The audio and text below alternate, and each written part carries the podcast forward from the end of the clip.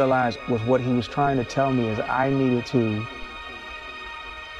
use what it use my gift to make music to